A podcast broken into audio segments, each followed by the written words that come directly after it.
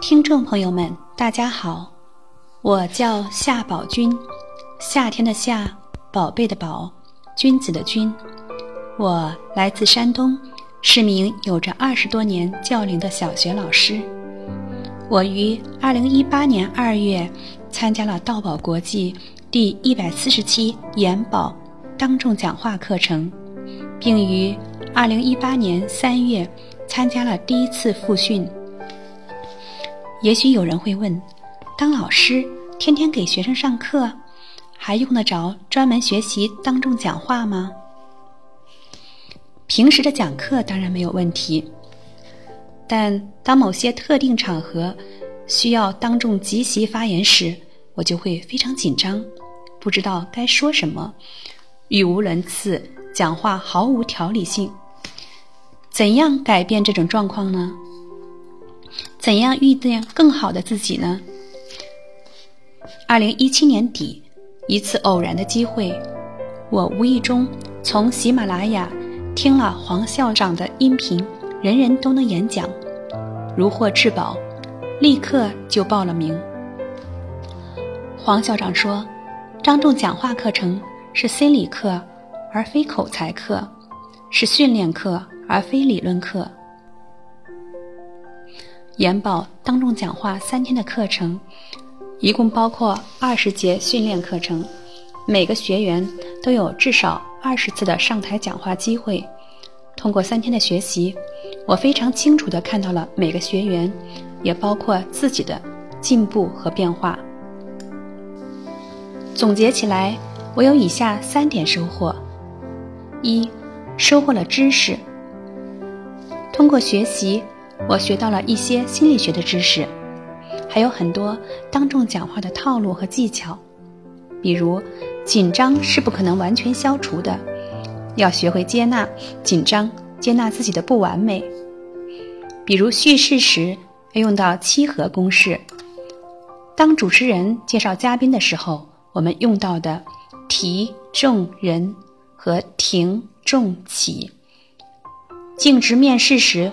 我们要用经历、经验、作用做产品说明和汇报总结的时候，我们用到的总分收结构等等。二，收获了进步。二零一八年三月，我参加了第一次复训，我的进步在复训中显现了出来。我在第一次培训中发现自己语速过快。导致脑子跟不上嘴巴，前一句话很快说完之后，下一句话还没有想好，导致大脑断片儿，语无伦次。这之后，我就一直下意识地控制自己的语速，既让自己吐字更清晰，又让自己能够站着思考，一边想一边讲。我的紧张也有明显的减退。第一次培训时。由于紧张，在别的学员讲话时，我总是一边听一边在心里组织自己的语言，这样造成的不良后果是，既没有听明白别人的讲话，自己的语言也没有组织好，导致仓促上阵又败下阵来。第二次培训的时候，只要想好了要讲什么，我就可以放下心来，认真倾听别人的讲话，别人的故事。从同学们的发言中学习他们的优点和长处。由于第一次培训时学习的那些套路和技巧，复训的时候，我可以更快、更熟练地运用套路，使我的发言结构清晰、条理清楚。对于我的进步，老师和同学们也都给予了很高的评价。我两次都被推选为女班长，说明我的表现得到了大家的认可。三，收获了友情。班里的学员来自五湖四海，从事各行各业，有搞 IT 的，有从事金融业的，有国家公务员，有大学教师，有律师，有博士生等等。他们都是各自行业的佼佼者，有自己当老板的，有企业的中高层，有国家干部，有部门负责人。有销售冠军，行业大咖等等。无论做什么，他们都有一个共同的特点，就是都对自己有更高的要求，都积极向上，充满正能量。虽然只有短短三天时间，但我们上课时一起训练学习，有时被逗得哈哈大笑，有时感动的陪着一起流泪。课余时间谈天说地，倾诉困惑，畅谈人生，我们互相鼓励。取长补短，一起进步，在这个过程中结下了真挚的友谊。杨红润同学推荐的三百六十五天能量朗读，大家都开始践行。龚逸晨同学说的一杯敬朝阳，一杯敬月光，我们都用心记了下来。